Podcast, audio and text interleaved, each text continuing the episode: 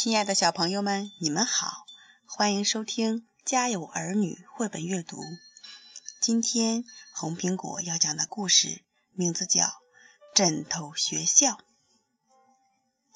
今天是毛茸茸小学一个学期的最后一天，这个学校可是整个星球上最好的枕头学校。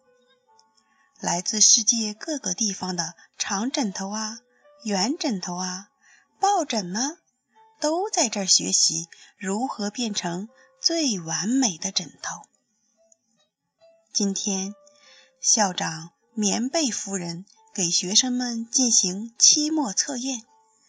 测试很简单，每个枕头要让考官先生睡着。日本枕头。亚洲抱枕和法国圆枕头已经获得证书离开了，还剩下英国长枕头和瑞典小圆枕头没有考试。英国长枕头是第一位考生，因为老师羽绒被小姐正在听他唱催眠曲。晚安，亲爱的宝贝，长枕头唱着。闭上眼睛睡觉吧，羽绒被小姐轻轻地打了个哈欠。长枕头继续温柔地唱道：“把头轻轻地靠在枕头上睡吧。”这一下，羽绒被小姐彻底睡着了。祝贺你，棉被夫人小声地说。你通过考试了。轮到小圆枕头了，他有点紧张。他的考题是算术。严厉的杜威老师决定不能让自己轻易的被催眠。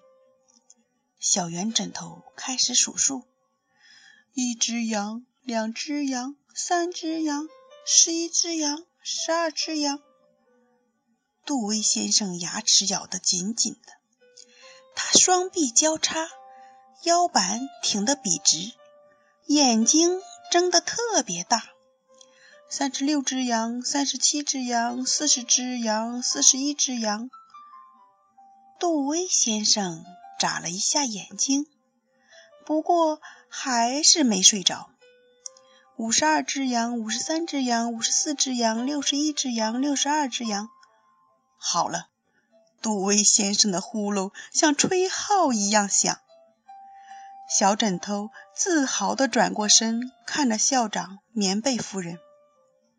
不过他已经沉沉睡去。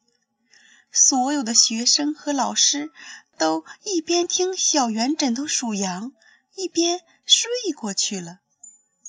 小圆枕头只能等待大家醒来。他想知道自己是不是通过了考试。